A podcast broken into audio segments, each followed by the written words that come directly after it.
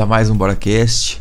E hoje para falar de uma série incrível para minha série, minha série preferida da Netflix, que é nada mais nada menos que Love, Death and Robots. E vamos falar aí da sua segunda temporada, mas dá um parecer geral, né, sobre como começou, o que é o Love, Death and Robots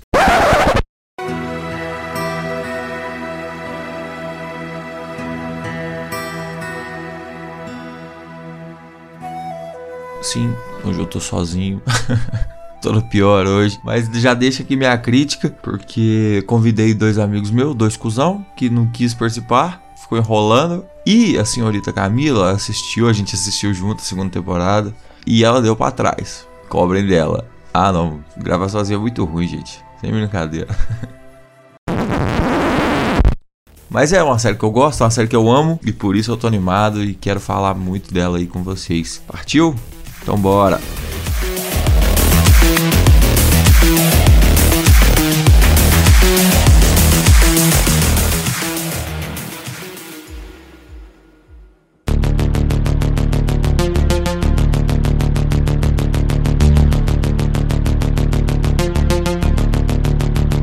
Então, gente, Love, Death and Robots é uma antologia, né?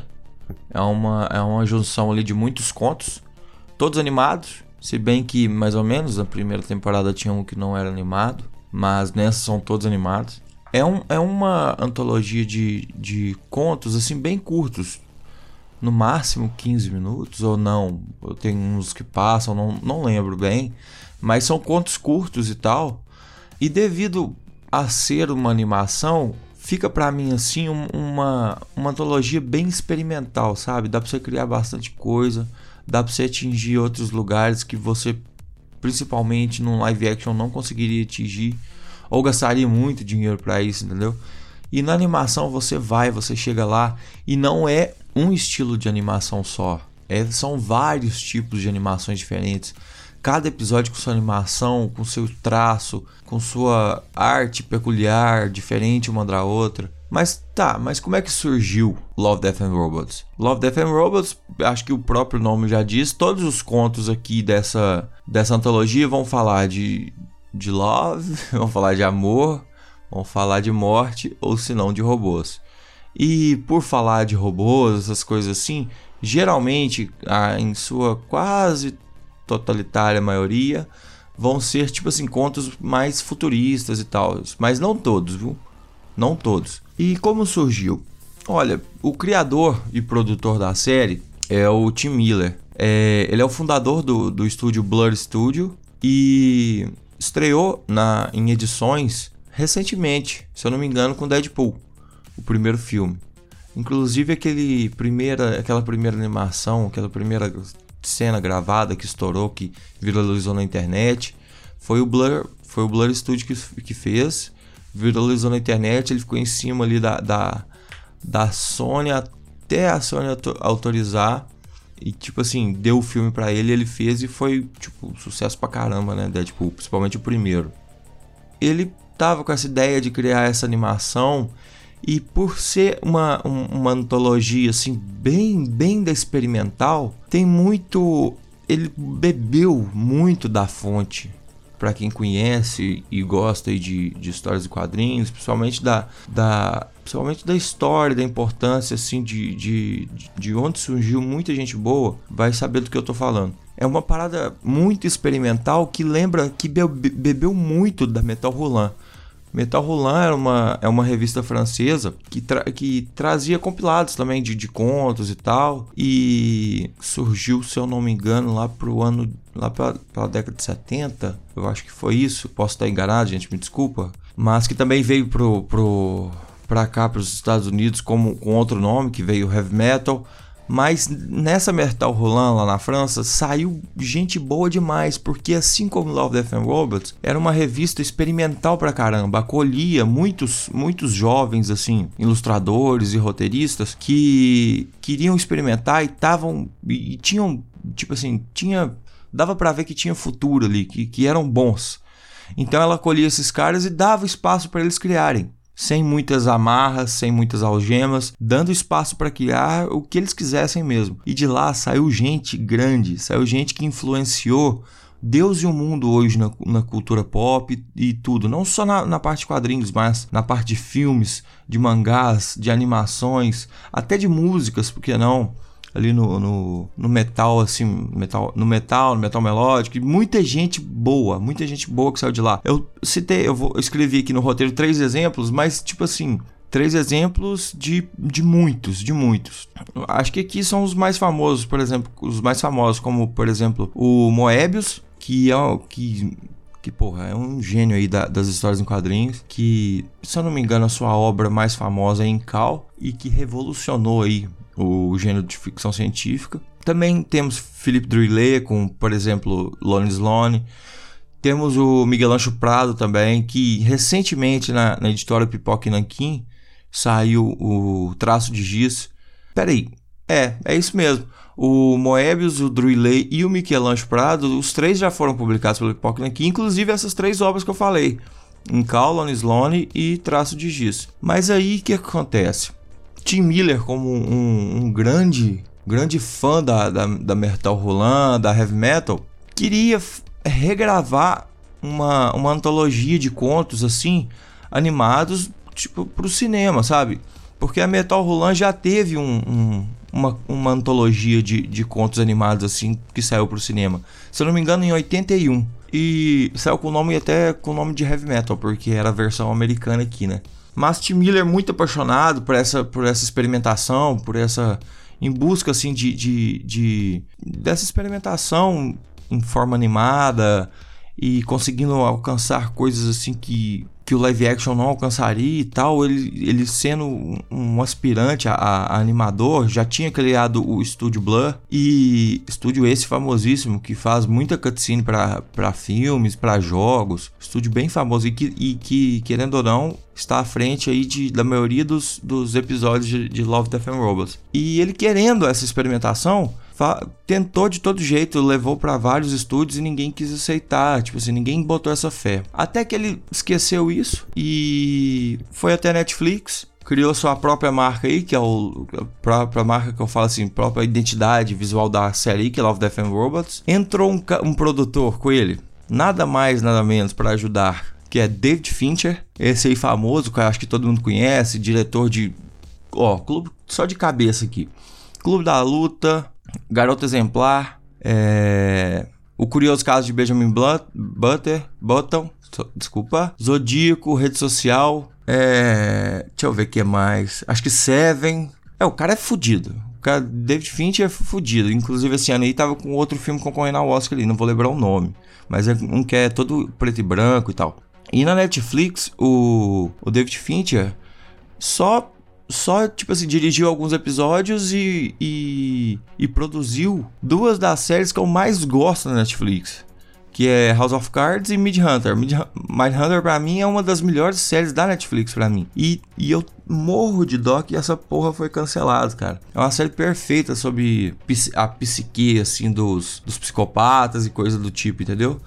É muito foda e é inspirado no livro também, com, com o mesmo nome. Mas aí, Tim Miller, junto, juntamente com o David Fincher e com o pessoal do seu estúdio, decidiu, e, e, e lógico, a Netflix, com a tutela da Netflix, dando a liberdade para criação, decidiu criar Love, Death and Robots. E o que é o, o cerne da questão do, do Love, Death and Robots? Não é só um cara produzindo e, e escrevendo e dirigindo todos os episódios. Cada episódio vai ter alguém à frente e nem sempre, e nem sempre não, quase sempre são de estúdios diferentes. São, são estúdios que o Tim Miller convida e traz, traz para ele e dá total liberdade para o estilo da animação, total liberdade para o texto, total liberdade para o tema, só tendo aí que, que, que se tratarem entre, entre, como o próprio nome já diz, amor, tal, morte e robôs, mas total liberdade no sentido de criação, pois, pois vai, vão, vão ter episódios comédias, vão ter episódios mais puxados pro terror, vão ter episódios é, mais dramas e tal. Vão ter episódios, baita episódios filosóficos pra caramba, que quem assistiu já tá ligado. Que são episódios assim de, de, de separar e, e, refletir, ficar um dia inteiro refletindo sobre aquilo e moendo sua cabeça e tal. Então, consegue ser muito experimental e muito diverso na, na, na, questão de, de animação, na questão de gênero, na questão de como aquele episódio vai te, te o que, que aquele episódio vai te trazer. Então é muito foda, eu amo, amo, amo essa série e a gente vai falar dela aí hoje. Na primeira temporada foram, foram 18 episódios. 18, assim, não tem nenhum ruim. Essa série até hoje não teve nenhum, nenhum episódio ruim. Ele pode ser ruim por um lado, por exemplo, vamos supor que ele é ruim no texto, mas a animação salta aos olhos. Ou a animação é fraca, mas o, o texto é puta que pariu, entendeu? Então não teve nenhum ruim. Mas são 18 episódios. São curtos e tal. Mas, e como, mas como é uma antologia, cada um vem falando de uma coisa diferente ali. Então, querendo ou não, a Netflix, para essa segunda temporada, pediu pro Tim Miller e falou assim: Tim, faz, isso é o que dizem, né? Faz menos episódios. Essa segunda temporada tem 10 episódios a menos. Tem só 8 episódios. Mas vão sair 8 agora e, se eu não me engano, 8 ano que vem. Se eu não me engano, 8 que vem, ano que vem. Então, meio que dividiu a temporada no meio, pode dizer assim, não sei. Mas são oito episódios porque a Netflix parece que ela, que ela reparou que a galera tava se perdendo no meio desses 18 episódios. Começava a assistir, até gostava e tal, mas nunca terminava de assistir. E a primeira temporada, agora não existe mais isso, foi fixado uma ordem. A primeira temporada veio com, com, uma, com uma novidade que a Netflix, acho que se eu não me engano, não tinha feito ainda. Lá em 2019, quando você dava play em Love, Death and Robots, a ordem dos episódios seria diferente para mim, seria diferente para você, seria diferente pro seu amigo. Então não tinha uma ordem certa, fraga. Mas agora já tem, agora já foi fixada a ordem, tanto quanto da primeira quanto da segunda temporada. Eu achei muito legal, velho, isso na época. Achei muito sensacional. Mas aí então vamos começar, gente. Vamos falar dos oito episódios. Ó, eu vou fazer o máximo para não ter spoiler, mas sim, vai ter spoiler. Então, quem não assistiu ainda, eu sugiro que assista primeiro, depois vem cá e escute. E vai sem dó, cara. Vai de mente aberta, que é sensacional. Para mim, é a série que eu mais gosto da Netflix. E parece que vai continuar, porque parece fez faz bastante sucesso, causa bastante burburinho aí, todo mundo fala, todo mundo comenta. Todo mundo que assiste tem um episódio preferido, nem sempre é igual ao outro. E é muito foda pra você ver a, a, a qualidade da série. Então, quem não assistiu, assiste lá, depois volta aí. Eu vou falar na ordem que saiu os episódios e mais pro final eu falo aí meu preferido, faço até um ranking, qualquer coisa. E olha que eu não preparei, vai ser de cabeça aqui o ranking. Mas é isso aí. Vamos lá falar dos episódios? Bora, galera.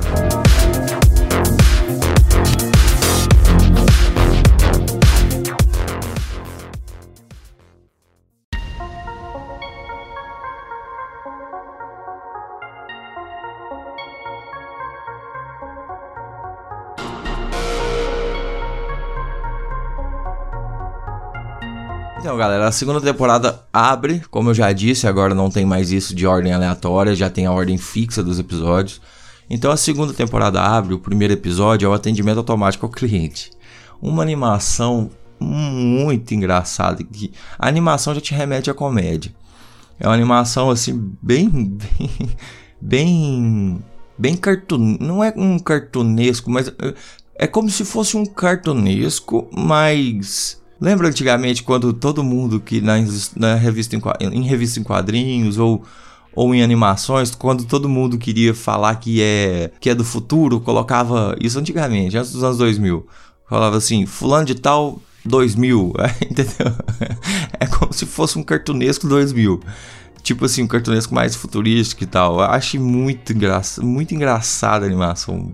Muito massa. E de que, que vai se tratar essa, esse conto? É um, um a Terra, assim, não, não, não fala se é na Terra, não, fa não fala em que planeta que é, mas julgando que é na Terra, a, a sociedade evoluiu muito, evoluiu muito e tudo hoje em dia é automatizado. Então tem robôs para fazer tudo, tudo, tudo, tudo, tudo. E todos os seres humanos que mostram são velhos. Eu achei isso bem interessante. Não tem ninguém novo no episódio. Inclusive, a personagem principal desse episódio é uma senhorinha. Num cabelinho assim de cuia. e animação, todos os personagens são baita cabeçudos, entendeu? São assim, bem uma cabeçona bem grandona, um corpinho pequenininho e magrinho. E, e remete muito, eu acho, veio, veio para mim que, que, a animação quis significar o seguinte, que a, a, cresceram tão, o pessoal cresceu tão intelectualmente que a cabeça, quis dizer a animação que a cabeça é gigante e como você tem tudo, todos os robôs que fazem coisas para você, que limpam sua casa, que dobram sua roupa, que, sei lá, limpa sua piscina sozinho, sem tudo, tudo programado já, não precisa estar fazendo nada. Querendo ou não, o corpo deu uma atrofiada, então a animação quis passar isso, entendeu? Cara, que, que, que episódio gostoso, cara. é meio comédia com uma ação e até um terror, assim, meio. meio exterminador do futuro, sei lá, sabe? Porque o, o robozinho lá vai te perseguir a, e o robozinho é completamente inspirado em Wally, assim, Wally, assim, o formato. E essa perseguição, assim, é muito, mas muito chupada do, do, do Metalhead ali, que é quando, quando Black Mirror era bom ainda, né? É aquele episódio dos cachorros metálicos, metálicos não, robóticos, lembra? Então, e esse conto, é, essa, esse conto animado é baseado em um conto do, do John, John Sclens. Gente, eu vou falar o nome errado, eu acho. Vou dar uma assassinada no sobrenome dele aqui. John Sclens, o autor daquela, daquela série literária só. Guerra do Velho, isso mesmo. Guerra do Velho, que eu não li, mas todo mundo fala bom, fala bem pra caralho, cara. E pretendo ler pra cacete, cara. É um, é um livro que eu quero ler. E ele também escreveu outros. Esse James Keynes já, já escreveu outros episódios pra série, principalmente na primeira temporada, como exemplo, o, o episódio Três Robôs. Que hoje, na, na, na, depois que fixou uma ordem, é o primeiro episódio da primeira temporada. Que também é bem divertido, é mais comédia também. Bem solto, bem divertido e, cara, eu gostei pra caramba desse episódio. Assim, não é meu preferido, mas a tensão, a comédia, a ação é bem legal, cara. E também a, a... chega até um, um, terrorzinho assim ali mais pro finalzinho, mais desesperador e deixa deixa aquela críticazinha também, né? Sempre bom a gente se movimentar, galera, não deixar as custas aí tudo da, da, da nossa mente, das máquinas e tal levanta, sei lá, vai varrer sua casa, vai lavar uma louça, se movimenta, entendeu? É, sei lá, a crítica que fala, que, que é deixada aí e cada um absorve ela de um jeito. Mas um episódio muito engraçado, muito tenso em, em, algumas horas, mais pro final também. E o finalzinho do episódio é hilário, cara. Muito também a, a, forma com que a personagem principal não consegue entrar em diálogo ali com, com o atendimento automático ali do, do, do fabricante do robô é desesperador, cara, é desesperador. E o finalzinho é muito legal, é muito comédia, essa comédia de ação, assim, sabe? Mas fica aí, primeiro episódio, atendimento automático ao cliente, é do é do Atoll Studios, que, que dirigiu e, e, desenhou esse episódio. Mas um episódio sensacional, cara, gostei pra caramba. Animação então, velho, uma animação muito legal, muito legal mesmo. E esse aí, atendimento automático ao cliente, primeiro episódio.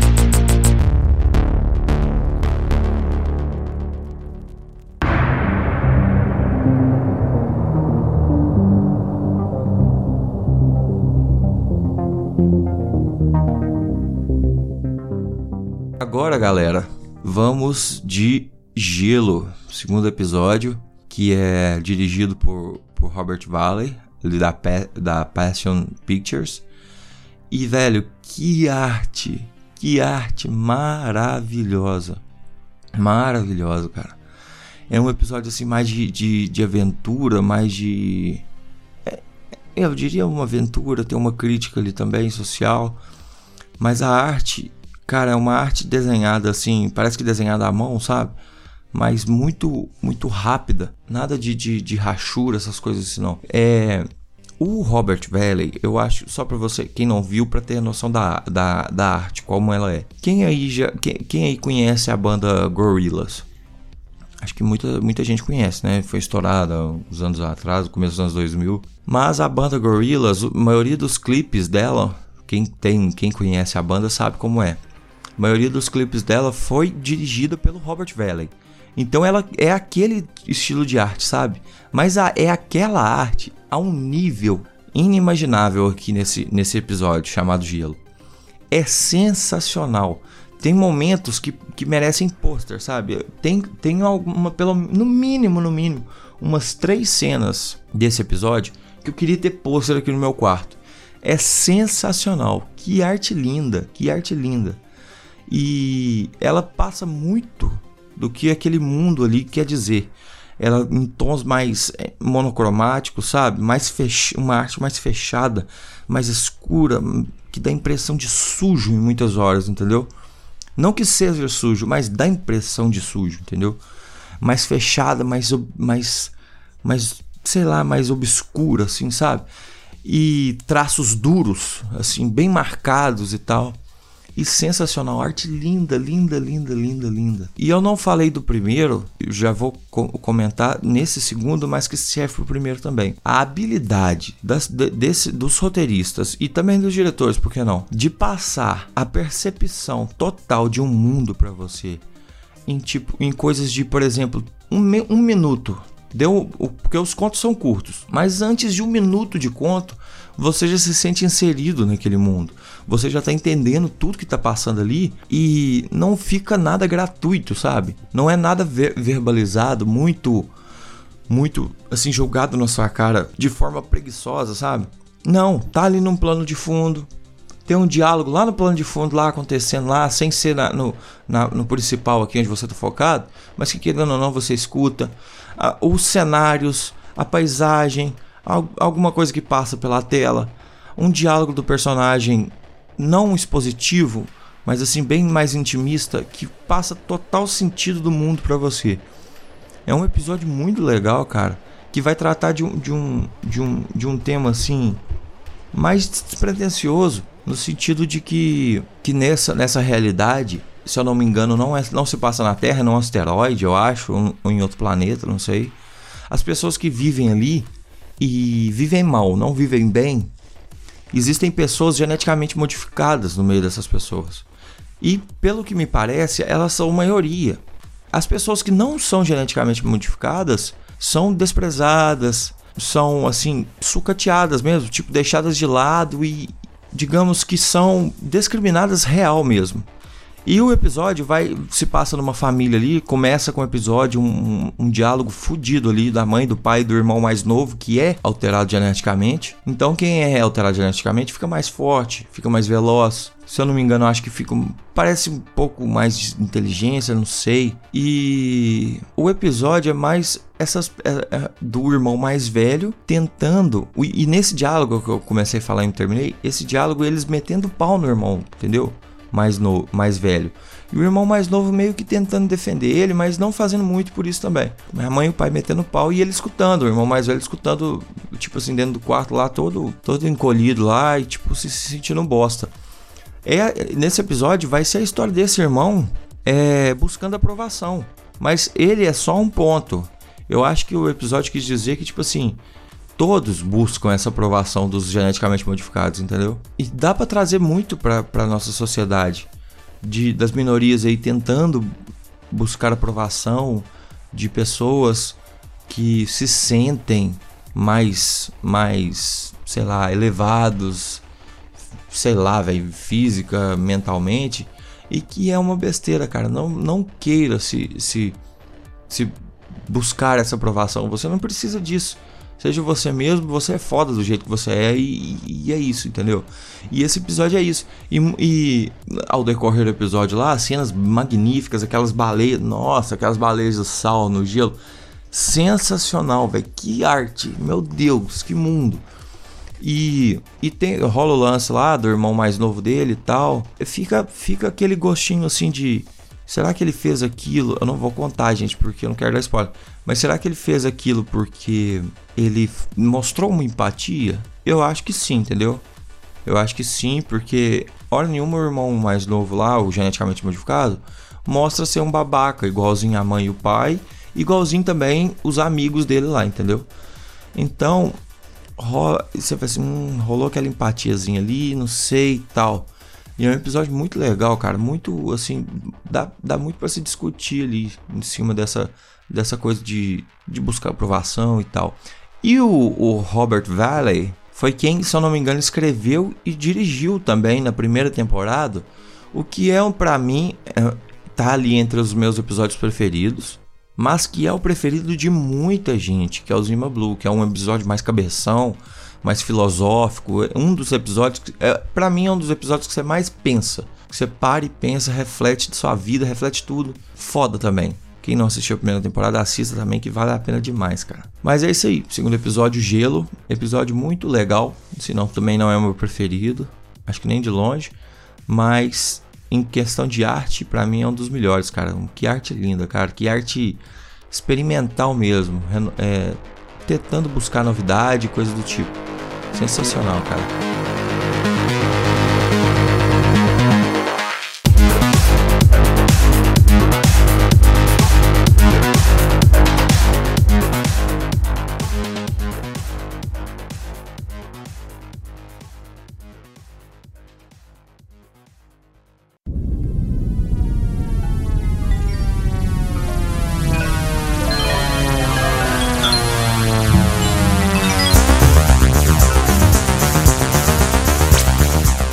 Terceiro, terceiro episódio aí da segunda temporada.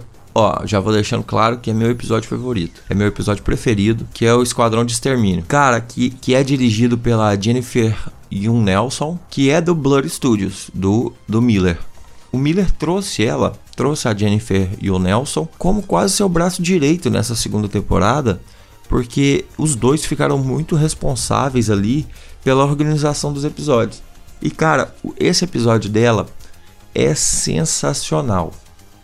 É sensacional. É uma arte assim mais puxada para o real. Não é realista, não é uma arte realista, mas é uma arte mais puxada, mais puxada para o real. Eu acho que casa muito bem para trazer as emoções que a gente pretende ali, entendeu? Não, não é uma arte muito real, porque. Quer dizer, a arte casou certo, eu acho, não, não muito mais realista e nem menos irreal, mais fantasiosa, casou certo, porque tem o toque de real que precisa para causar os, os, as emoções, juntamente com um toque de, de mais, mais animação, assim, por exemplo, nos olhos brilhantes, assim, os, os olhos brilhantes que eu falo assim, um olhinho de uma criança Tipo assim, a criança tem um olho maior, que aquele olho que brilha. E isso é importante pra caralho nesse episódio. E, e quem assistiu sabe por que eu tô falando isso? O Esquadrão de Extermínio se passa no futuro, futuro na Terra mesmo, futuro distante, onde as pessoas não morrem mais, as pessoas são imortais. Descobriram lá uma, uma receita lá de, de, sei lá, de um soro lá que a pessoa toma e a pessoa é imortal. Então, nosso personagem principal lá tem mais de 200 anos, se eu não me engano. Tem a esposa lá dele, a japonesa, que canta lá, que mostra ela tomando soro, tem uma hora lá, que é velha pra caralho também, mas. E, e tipo assim, na hora que mostra ela tomando soro, a pele, de, a pele dela vai rejuvenescendo. É muito sensacional, cara. Muito sensacional. Que episódio foda.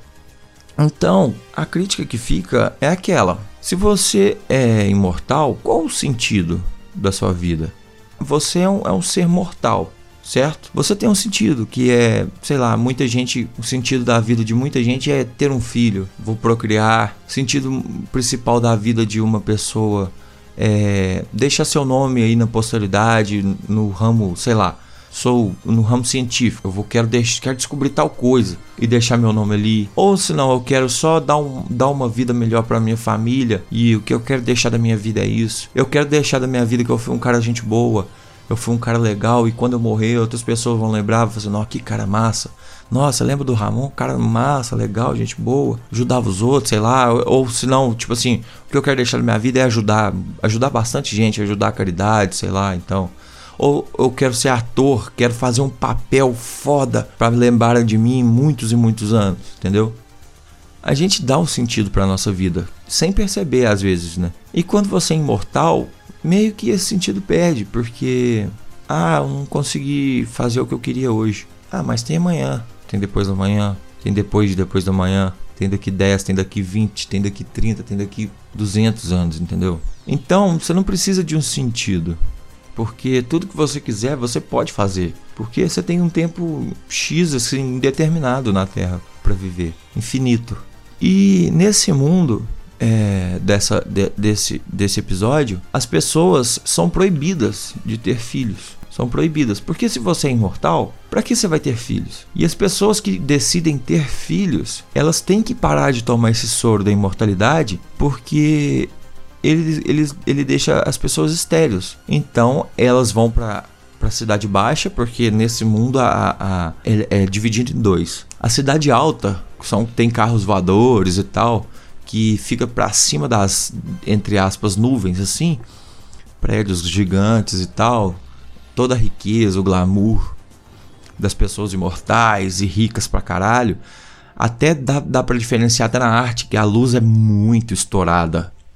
A luz é muito estourada nessa parte de cima e é tudo limpo, tudo clean, cores, cores claras. E tem a galera que sai, que decide largar essa vida para ter filhos e coisa assim e vem para a cidade baixa, que é, que é onde não mora mais ninguém, é o chão ali, é aquela casinha destruída, tudo cheio de grama, porque ninguém mora mais na cidade baixa. Então tá tudo abandonado, tudo destruído.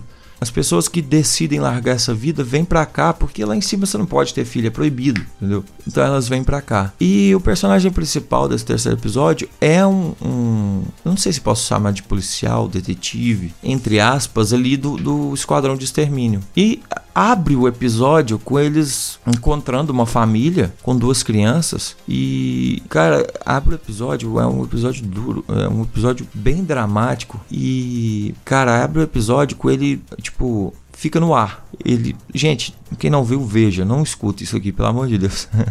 fica no ar ali ele encontra duas crianças, fica no ar se ele matou ou não essas duas crianças. Porque quando você encontra, você tem que matar as, as crianças. Que por isso que vem o esquadrão de extermínio. Não só as crianças, como os adultos, que são pais delas, né? Mas é, é, fica no ar. Mas esse personagem principal, esse nosso, esse nosso integrante do esquadrão de, de extermínio, vai, parece que mudando algo na cabeça dele e ele vai tendo outra visão de mundo, de realidade, entendeu? Me lembrou muito, assim, essas ficções científicas famosas que, que a gente tem, por exemplo, Fahrenheit, é, uma que eu tenho aqui que é o Piano Mecânico, é, 1984, que o, o, o personagem principal muda, assim, de, de de, pensamento, sabe? Começa a se questionar.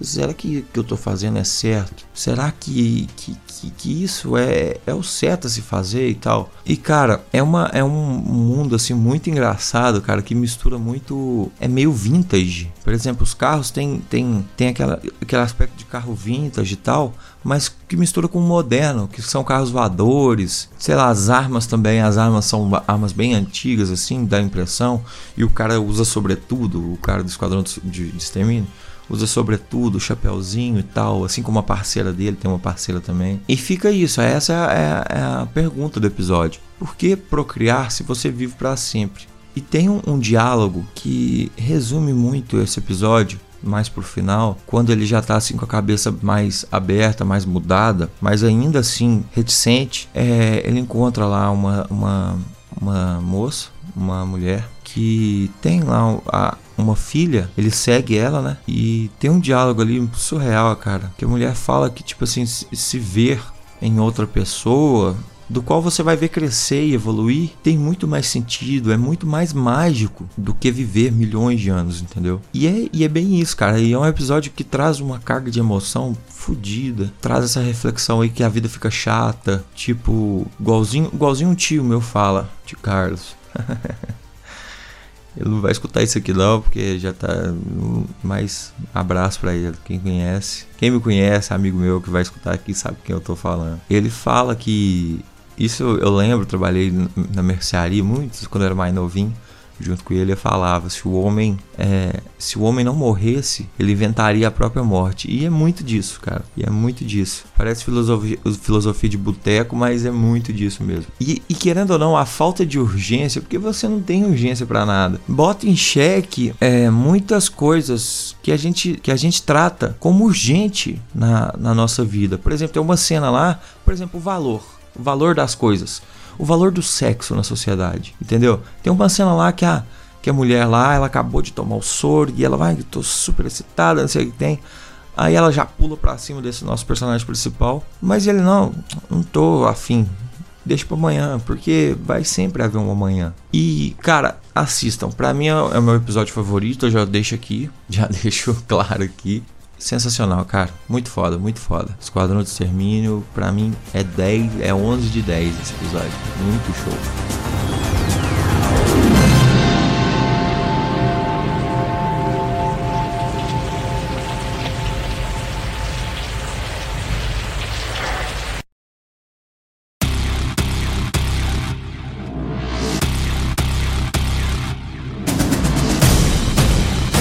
Quarto episódio é Snow no Deserto. Aqui já vemos uma arte que eu vou te falar um negócio. É de cair o queixo, cara. Uma, tem horas que você pensa que é que são atores e tal, mas tipo assim, depois assim, assim que passa um pouquinho você repara que não são, porque tem tem criaturas assim mais é, tipo humanoides meio largatos, coisas assim, entendeu? Mas o que que se vai, o que que vai se passar nesse nesse episódio aqui? O Snow, Snow é um cara albino que está sendo procurado. No começo do episódio você não sabe por que, que ele está sendo procurado. E, e eu volto a repetir. Volto a repetir, assim como no, no Esquadrão do Extermínio que eu não falei, volto a repetir. É impressionante a qualidade e a capacidade de, de se transmitir, de você se colocar dentro do mundo desse conto em, em questão de minutos, em questão de um minuto. Você já sabe o que está acontecendo, não é expositivo, não é gratuito e você tá ali. Você tá preso dentro daquele mundo. É surreal, cara. É surreal. É, muito, é muita qualidade, sem brincadeira. E o Snow, ele tá, tá foragido, não tá na Terra, tá num, num planeta lá que parece que é todo de deserto, por isso que vem, por isso que vem o nome Snow no deserto. Mas ele tá sendo procurado. No começo do episódio você não entende muito bem, tá lá um cartaz dele lá que passa lá no telão lá juntamente com outros caras. Mas aí não, ele vai pra, um- pra, tipo uma, uma taverna, taberna lá, chega lá, tem uma confusão com a galerinha lá que tem cara de largato. Ele toma um tiro no braço, saca? Perde a mão ali, mas se enfaixa lá assim e segue. Ele conhece uma mulher lá que ajuda ele e tal. E os dois ele agradece e tal, mas sai fora. Mais pra frente ela segue ele e tal, vai ao encontro dele. Falou que tava atrás dele também, mas não pra, não pra tipo, matá-lo e levar, ganhar recompensa, ela tava por outra coisa. E você descobre que ele é procurado porque, querendo ou não, ele é imortal também. E, e entre, entre muitos desses oito episódios, vai falar sobre imortalidade. Por exemplo, igualzinho o último também falou, né? Mas ele descobre, é, é, a gente descobre de forma muito elegante, nada apela, nada assim apelativa julgado na sua cara, de uma forma muito leve assim. Ele simplesmente fala com a, com a moça um diálogo perfeito, fala não, isso aqui já já já se curou mais rápido e tal. A mão dele crescendo novamente, sabe? Mas tipo assim, bem devagar. E você descobre que ele- eles estão atrás dele para justamente para pegar o DNA dele e tentar criar um soro de imortalidade, coisa assim, entendeu? Mas esse, esse episódio, é, é- a animação é incrível, a animação é incrível. O roteiro é um roteiro assim que não te, te faz pensar muito, não é muito o pique assim de Blue ou o último episódio dessa temporada também que eu vou falar pra vocês, que faz refletir bastante. Mas é um episódio assim mais leve, mais pra descontração mesmo. Tem, tem ação, tem bastante ação. E nesse aqui a gente tem tudo. Tem Love, tem Death, tem Robots. Quem vê até o final vai entender por que, que tem Robots. E tipo, querendo ou não, ele deixa também aí um- uma reflexão de tipo, se você é imortal, para que você vai envolver com uma pessoa sendo que sendo que você, querendo ou não, tem a certeza que vai perder ela? Você vai criar laços, vai vai amar alguém, vai dedicar aí um tempo da sua vida a essa pessoa. Mas esse tempo, essa pessoa vai dedicar um tempo da vida dela para você, mas que que para ela é um tempo finito e para você não, para você é um tempo infinito. Fica essa reflexão aí também. E o final é bem mais, como eu posso dizer, bem mais ameno, mais agradável, pois a gente tem uma, uma, uma resposta para essa pergunta, digamos assim. E uma salvação para ele, pro Snow. Salvação que eu digo no, no quesito assim: poder se apaixonar, poder ficar novamente com uma pessoa, poder, poder estar ali com uma pessoa e tal. Mas é um episódio legal, também, assim, não é um dos meus preferidos, mas que deixa aí uma questão. E, e é, um, é um episódio, cara, que esse mundo, esses personagens, me lembraram muito videogame, cara. Cara, eu queria muito um jogo nesse universo. Sem brincadeira. Porque, cara, é muito legal. Parece que toda a mitologia envol envolvida aí no, no, universo desse episódio. Ah, o character designer, o. Sei lá, cara, o mundo, essa temática no deserto e tal, num, num, em outro planeta. Cara, muito sensacional. Eu consegui muito ver um jogo aí. Eu jogaria fácil um jogo nesse universo. Fica então, esse é o Snow no Deserto. Ele foi feito pela Unity Imagem, que também fez o, o um, dos, um, do, um, dos episódios que eu mais gosto na primeira temporada, que é Para Além da Fenda de Áquila, que é aquele episódio do espaço lá que ah, gente, eu não vou contar, é um episódio tão sensacional. que eles meio que se perdem, entre aspas, no espaço tal, uma tripulação lá e tal. Episódio muito massa, que também tem a arte incrível, igualzinho esse episódio. E também é um estúdio que faz muitas, muitas cutscenes para jogos de videogame. Por exemplo, God of War, do, o novo, do Play 4. Muitas cutscenes ali foram eles que fizeram. E para você ter noção do, da qualidade do estúdio e do, do nível que a animação deles podem chegar.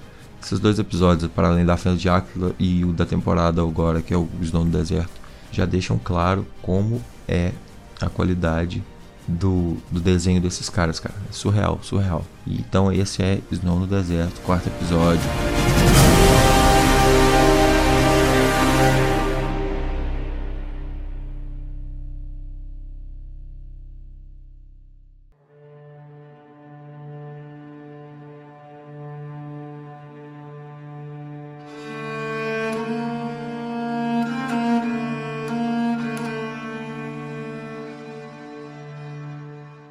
Então, galera, o quinto episódio é Grama Alta, juntamente com o próximo episódio. E é um, mais um terror, mas são dois terrores assim que bem diferente mesmo, bem experimental, sensacional, cara, sensacional. E ele, Grama Alta, é feito por, pelo Simon Otto, que é do estúdio Access Animation.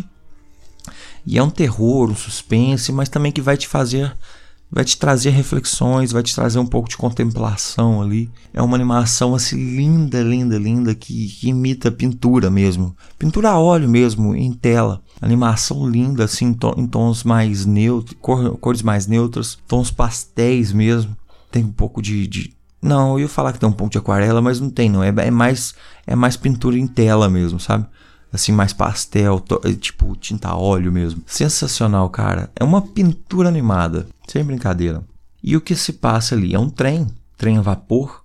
Então, por ser um trem mais a um trem a vapor, você sabe que que é assim mais antigo, não é? No futuro igual a maioria dos episódios, mas é um trem a vapor ali que para simplesmente no meio do nada, do nada mesmo e é só grama alta de um lado, grama alta do outro, que é o nome do episódio, lógico. Mas por exemplo, eu tenho 1,80m, é grama de 1,80m do lado, grama de 1,80m do outro, ou até mais, talvez 2 metros de grama alta de um lado e do outro. O trem para, o maquinista sai, o, o nosso personagem principal também que tá lá dentro do trem, que é bem tipo assim na sua cabinezinha é um personagem bem mais coxinha, cabelinho penteado para trás, óculos redondo, terninho.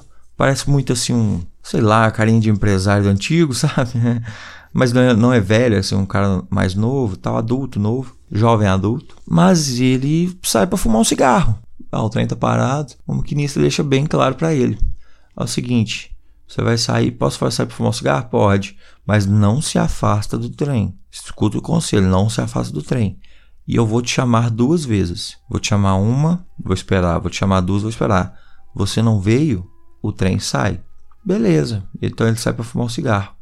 E é aquele lugar desolado, tipo assim, desolado no sentido de não ter nada, só grama de um lado, grama de outro e o trilho no meio. Então ele vê uma luz assim mais clara na plantação, entre aspas, na grama, e vai atrás dessa luz. Corre ali pela patração, faz uma curva, faz outra, na segunda curva você já se perdeu, porque você não consegue ter um, um senso de direção ali, porque a grama é muito alta, e quando ele vai tentar localizar o trem já se perdeu.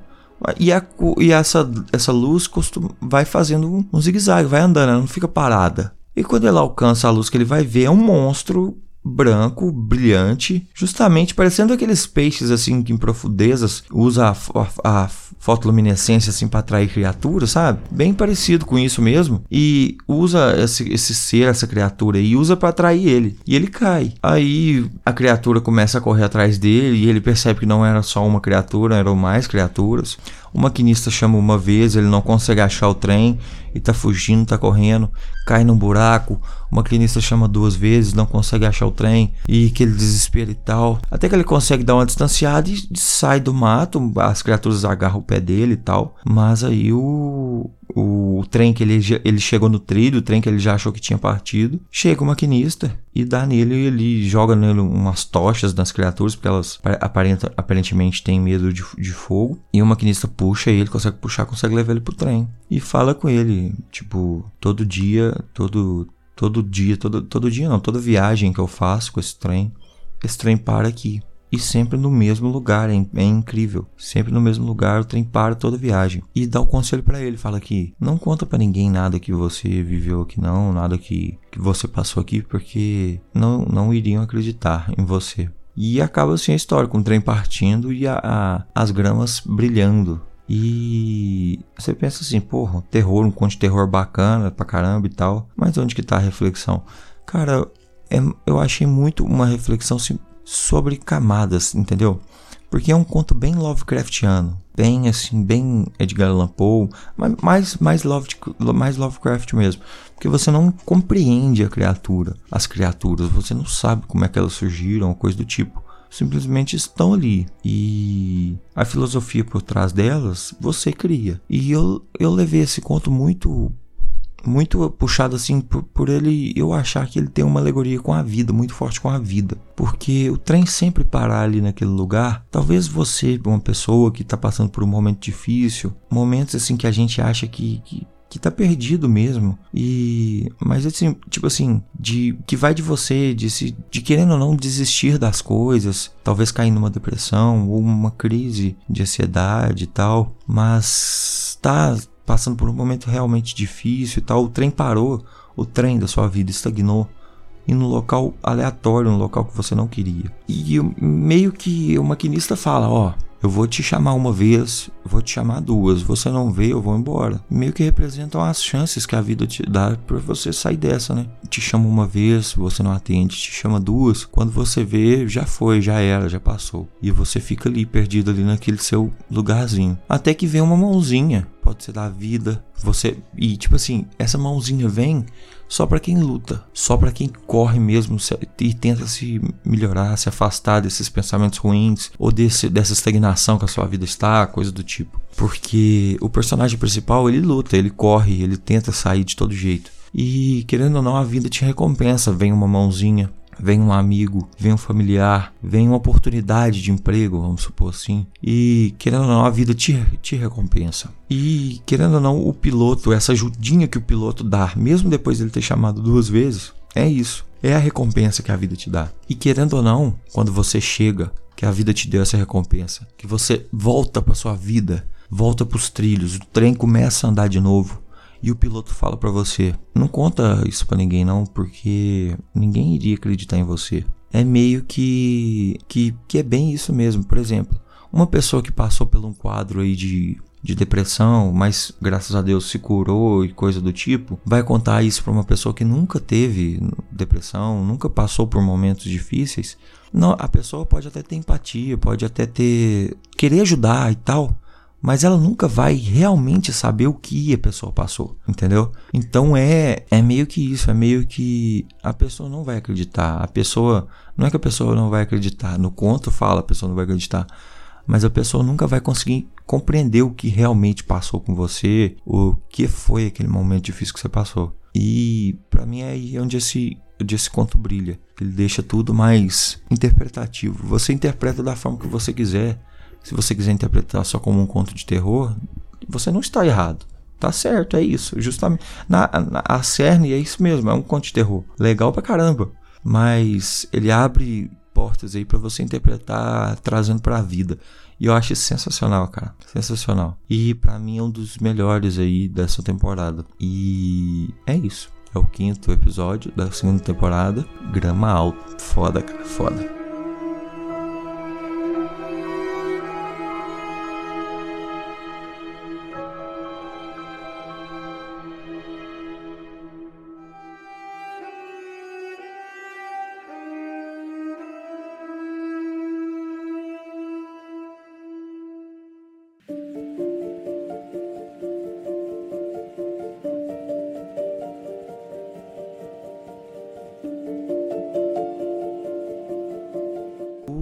Sexto episódio é o Pela Casa. Também aí tem um toquezinho de terror, mas com leves pitadas de comédia. É animado aí e dirigido pelo Elliot Deer, que é do estúdio Blink Interests. E a animação lembra muito assim aquelas animações um pouco mais antigas da Disney, ali entre as animações antigas e o começo do 3D. Então é muito, muito, muito lúdico, mas é um lúdico com terror. E também tem stop motion. É, é um stop motion animação, mas mesclando com, com animação digital. O rosto é, é, da, da, dos personagens é animado em animação digital, mas muito é stop motion. E o que, que é esse conto? Nada mais, nada menos do que uma releitura uma reimaginação de uma noite natalina. Ali, crianças ali, nossos personagens principais são duas crianças, uma menina mais velha um pouco e um menininho. É, dois irmãos novos, né? Que escutam ali, da, creio eu que da noite do dia 24 pro dia 25. Escutam ali o barulho lá embaixo e falam assim, não, Papai Noel, vamos lá ver. Vamos lá ver. E chegam lá. Eles estão vendo só a sombra assim tal. Quando de repente, assim, lá nos Estados Unidos ou em outros países, tem a mania de deixar coisas pro Papai Noel, né? Então, no caso deles aí, era o biscoito e o leite. Quando simplesmente eles veem um tentáculo asqueroso entrando no copo de leite assim, sugando leite tudo, comendo os biscoitos e tal. E essa criatura horripilante repara eles e vai para cima deles. Eles fogem para todo lado. Essa criatura revira toda a sala, joga sofá para cima e tal, que negócio. Mas aí encantou eles num canto. E esse conto, gente, esse conto é curtinho, curtinho. E muito te, te, te, te joga muito para dentro do mundo também, igualzinho todos os outros que eu, que eu falei. Mas aí encantou eles ali. E. Cara, ele. O, o monstro só queria, tipo assim, de uma forma muito amedrontadora, mas só queria sentir os meninos. Sentindo que eu falo assim, o cheiro, para saber se foram bons ou se foram ruins, para dependendo do presente, entendeu?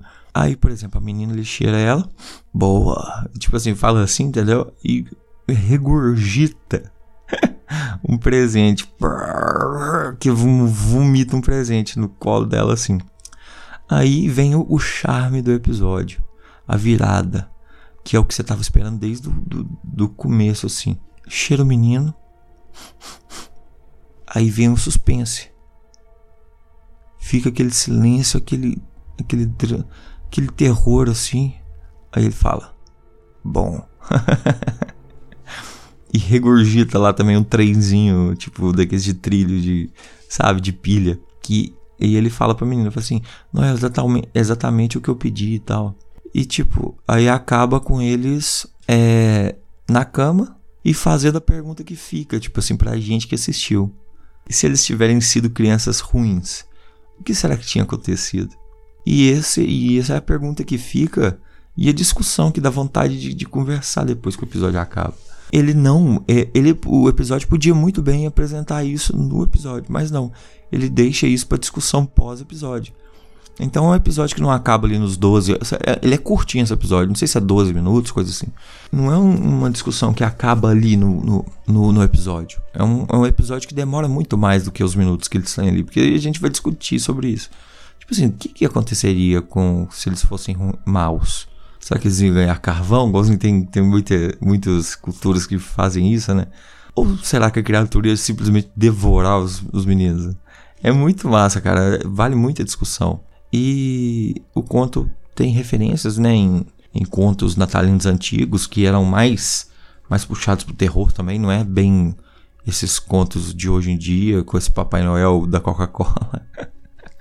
Coisas assim, eram mais terríveis mesmo e tal. E o monstro em si, para mim, faz algumas referências. Que é muito assim de. de, de... Cara, como chama o filme? É do... Ah, é a, a Viagem de Chihiro. O que monstro da ganância. Pra quê? Se minha namorada tivesse aqui, que ela que ia gostar. A gente, a gente tem. A gente assistia esse Viagem de Chihiro junto. O moço fica fazendo assim. Ah, ah. e a gente de vez em quando fica um assim pro outro, tipo, na zoeira. Mas, tipo assim, e ganância que tem muito a ver com o Natal também, né? E, além disso, tem uma cena que é chupinhada mesmo, tipo assim, bem inspirada mesmo no, no Alien, tipo, do, do Alien, oitavo passageiro. E, é, e o monstro, ele fica com as mãozinhas assim, ó, na, na cara, meio que no olho, assim, que para mim é muito o, aquele monstro da, da, do, do, do, olho na mão ali, do, do labirinto do fauno, sabe? Para mim é bem chupinhado, bem, bem isso mesmo. Mas é um conto muito legal que te faz querer conversar, te faz, te dá uma proposta do e. O e nele é muito forte, te faz pensar um conto que dura mais do que o tempo dele ali. Sensacional, cara, sensacional. Muito divertido, mas muito aterrorizante também. E é esse aí, o sexto conto da, da segunda temporada, Pela Casa.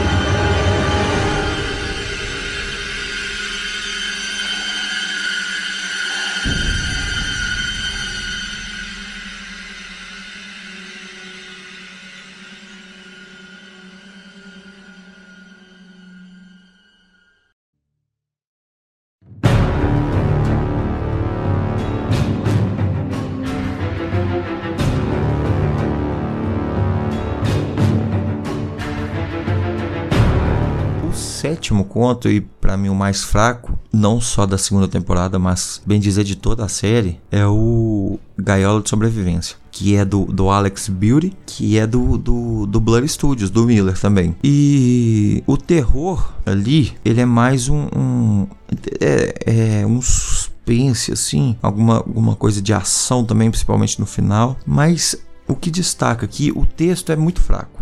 O texto é muito fraco muito fraco. Do, dos, todos os episódios aqui, aquela tecla que eu tô batendo desde o começo, que o episódio consegue te julgar para dentro dele sem o mínimo esforço, esse aqui não consegue. É um episódio muito fraco em termos de texto e o que brilha aqui é a animação.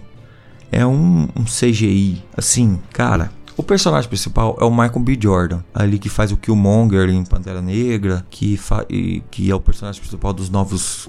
daquele filme Creed, que é sequência ali do, do rock balboa. Mas o, o que que pega aqui? É muito real, cara. É um CGI, teve motion capture, não é possível, porque, cara, é, é, é o Michael B. Jordan, cara. Sem brincadeira, é ele. A animação aqui é de fuder mesmo, é de fuder, de tão real. Mas, mas o que, que acontece? A trama em si é bem fraca. Lembra muito ali, em algum quesito, o primeiro capítulo que é o atendimento automático ao cliente, isso mesmo. Porque é ele meio que fugindo de um robô maluco. E aqui também é a mesma coisa. Só que aqui não é um robô que arruma casa, é um robô de consertar bases, assim. É um, é um episódio mais futurista que se passa no espaço e tal. É uma guerra ali que. whatever pra caralho. E tal. Esse episódio não te traz nada é só o terror com ação mesmo, não vem, não vem nada na mente assim para ser refletido. Eu acho que é só uma punheta de, de arte mesmo, tipo assim, de, de, de arte hiper realista mesmo. Porque além disso, para mim é um episódio vazio que não. nada. Nem a história é legal, cara. Começa ali com com aquela guerra que não é bem explicada para você no começo. Ele chegando, a nave dele caindo, ele chegando nessa base, andando, chegando nessa base e lá o, o robô querendo matar ele. Cara, se tivesse, se ele tivesse, tem uma, uma cena, uma hora lá que ele quebra o dedo e tal. Se ele tivesse pisado, o robô pisa na mão dele, quebra o dedo dele. Se o episódio começasse com ele tipo acordando assim de um, de um, de um desmaio, encostado ali onde ele estava, com os dedos quebrados e tal, sem mostrar essa bosta dessa guerra, esse trem, esse frufru todo que mostra no começo e um pouquinho depois, também no meio do final, seria bem melhor, sabe? Tipo assim, seria um, um, um episódio mais claustrofóbico, ali preso, enjaulado ali com seu inimigo, que é o robô no caso. Não precisava dar esse contexto de guerra, porque esse contexto de guerra aí de nave e piu-piu-piu não faz sentido, não faz sentido não, não acrescenta em nada para esse episódio, não te, te não, não, só, não resolve a questão de falta de profundidade desse episódio. Não te dá ali, não te deixa, não te insere no mundo. Resumindo, é um episódio muito fraco, fraco, fraco, fraco de texto. É putamente animado, tipo assim, é incrível. É real, gente. Para mim, nada me tira que aquilo ali é realmente o Michael B. Jordan. É muito real, muito bem animado, muito bem. Nossa, você tá maluco. É hiper realista a arte. Mas não adianta nada. Não adianta nada. É, a arte bela pra caramba com um episódio vazio e texto mal escrito, sei lá. E mal aprofundado também. Mas é isso aí, nem sempre dá pra acertar, né? Esse é o Gaiola de Sobrevivência. Nem vou falar muito porque realmente não gostei. E eu e a Camila, a gente assistiu junto, a Camila dormiu nesse. E é um episódio curto. Tipo, nós assistiu 1, 2, 3, 4, 5, 6. Ela dormiu no sétimo e ficou. E dormiu o oitavo também, mas porque ela já tava dormindo. Mas depois a gente. Eu voltei e falei e, e, a gente assistiu o oitavo de novo. Eu já tinha assistido, ela assistiu comigo, que para mim também é um dos melhores. Mas aí, o sétimo é esse, Guerra de Sobrevivência, o único para mim dispensável dessa dessa temporada. Muito, muito bom na, na animação, mas terrível no texto.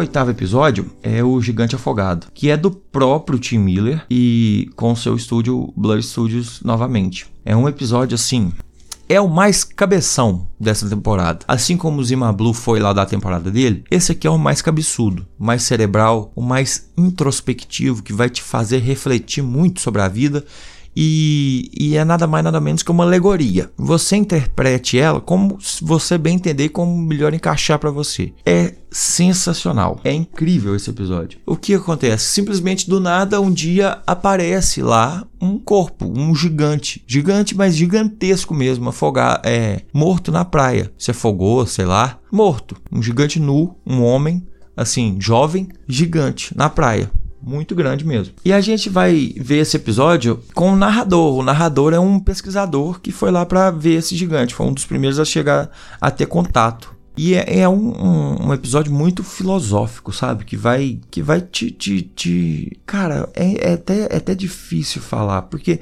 vai muito de interpretação. É, é o cara contando o, o tempo passando para aquele corpo. Porque começou com um corpo novinho, todo mundo foi lá, ver empolgado, subindo em cima do corpo tal.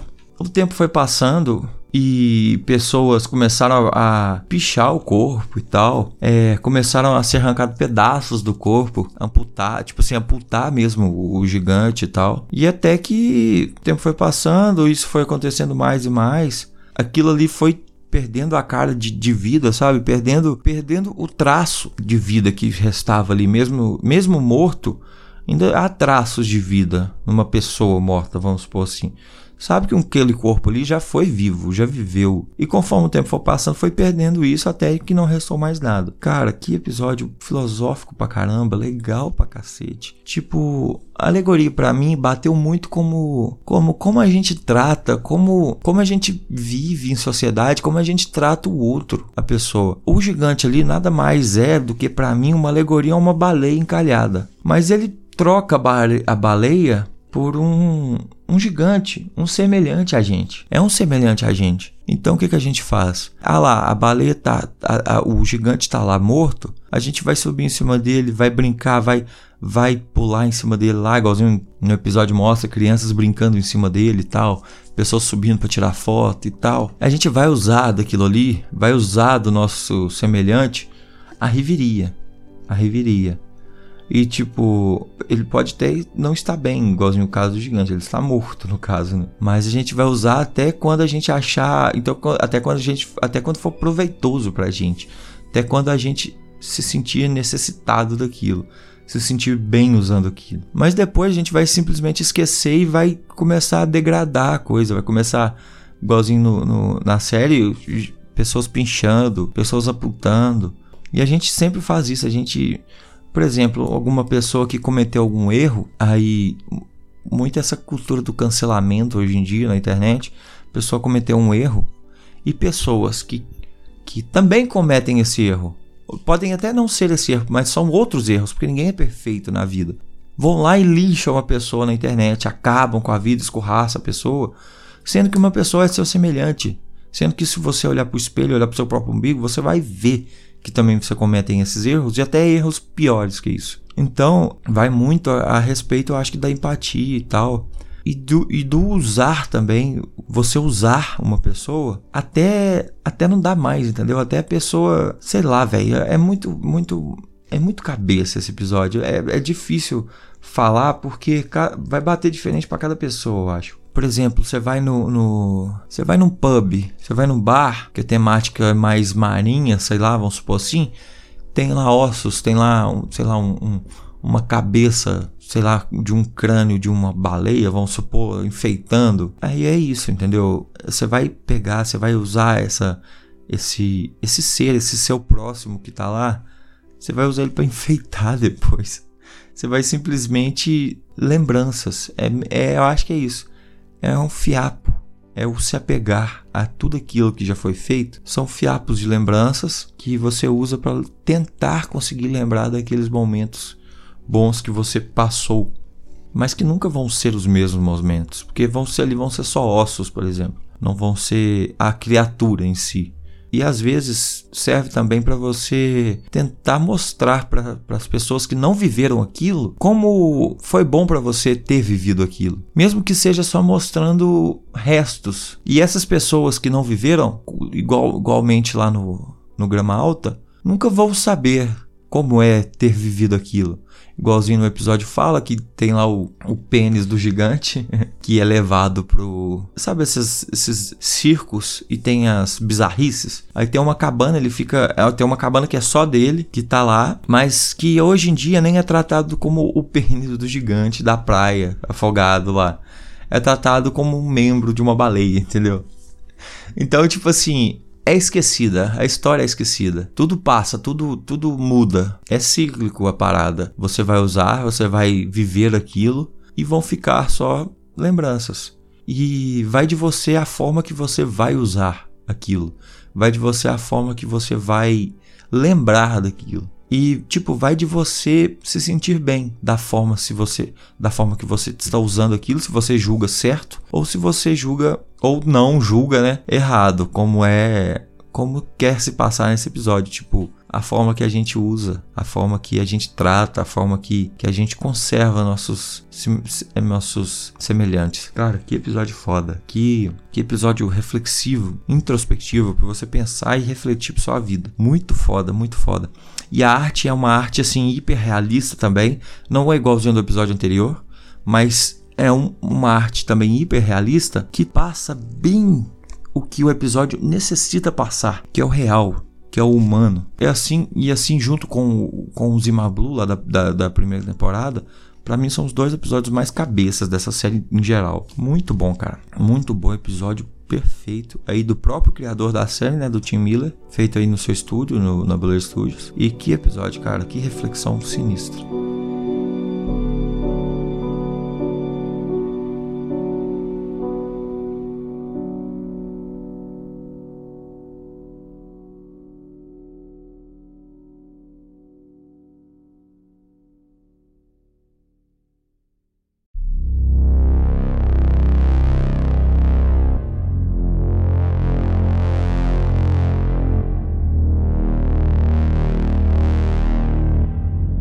Agora, galera, vamos de rank. Ó, não preparei isso aqui, cara. Mas eu vou do pior para mim ao melhor. Não tem um ruim. Tipo assim, ruim. Pra mim, só o, o Gaiola de Sobrevivência também que fica abaixo. Tipo assim, não veria de novo.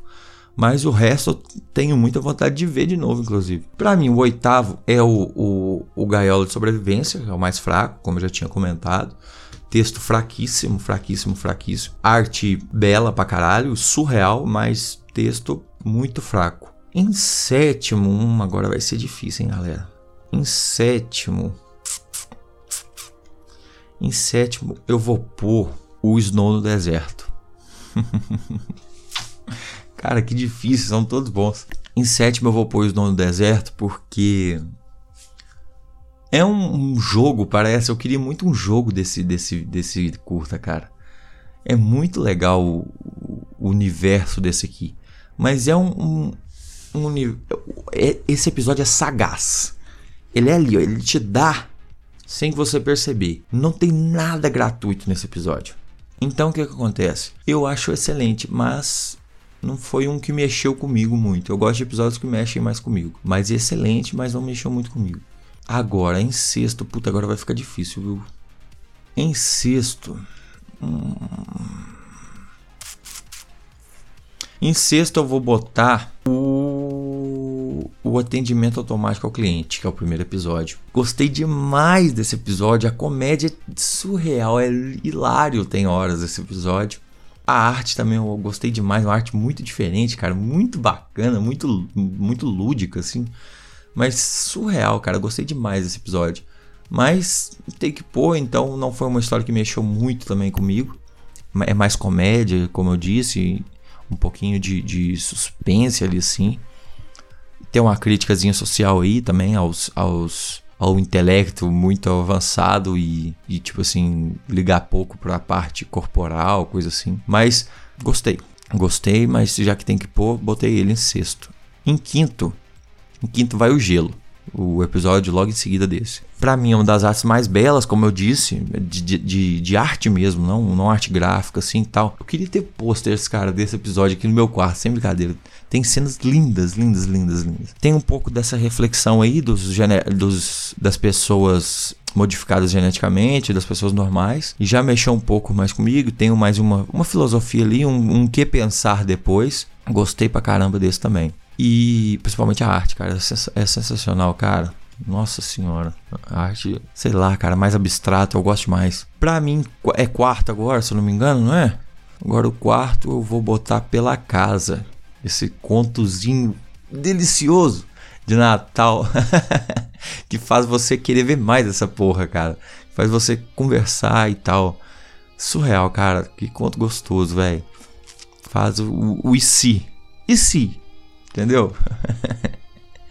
Surreal, cara. Em terceiro vai grama alta, porque, como eu disse aí, é um conto que fica muito aberto.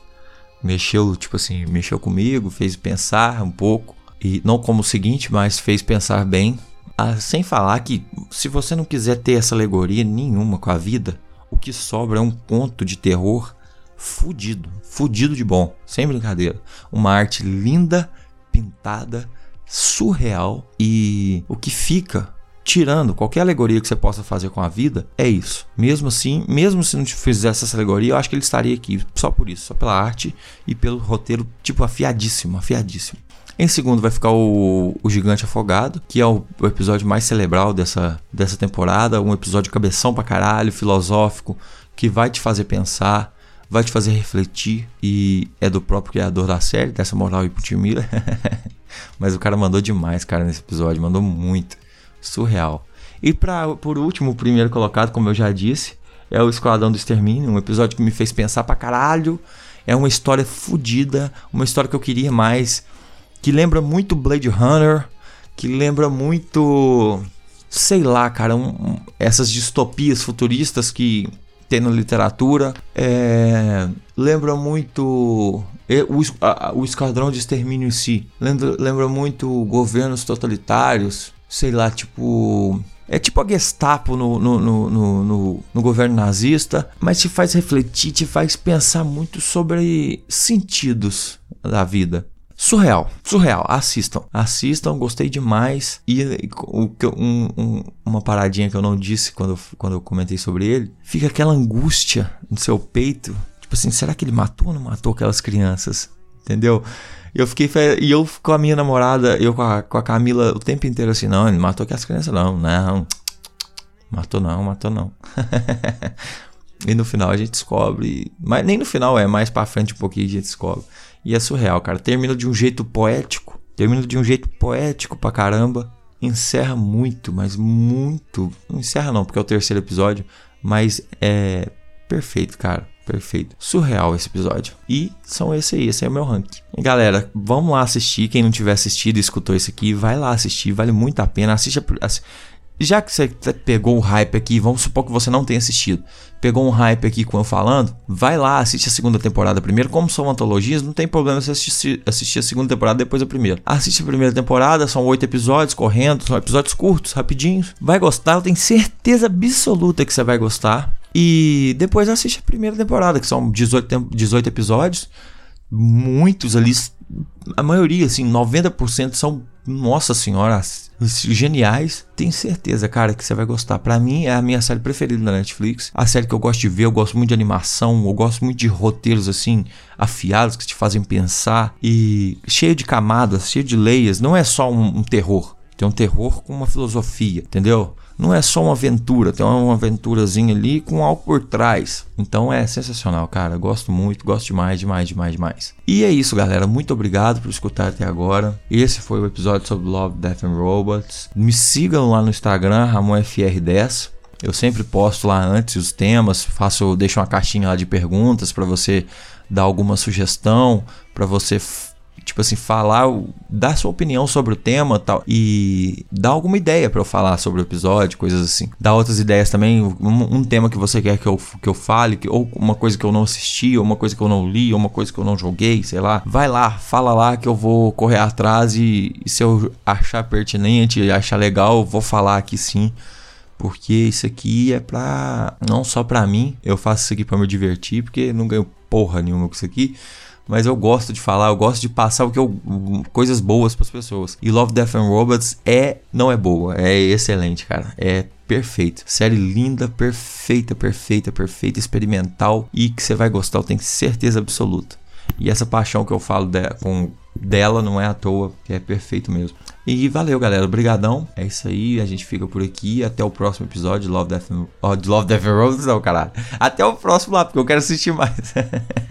Acho que ano que vem sai mais. Mas até o próximo episódio do BoraCast. E vão lá, me sigam lá no Instagram, RamonFR10. E até o próximo, galera. Brigadão, brigadão, brigadão. Corram atrás dessa série, vão assistir. E falou. Fui!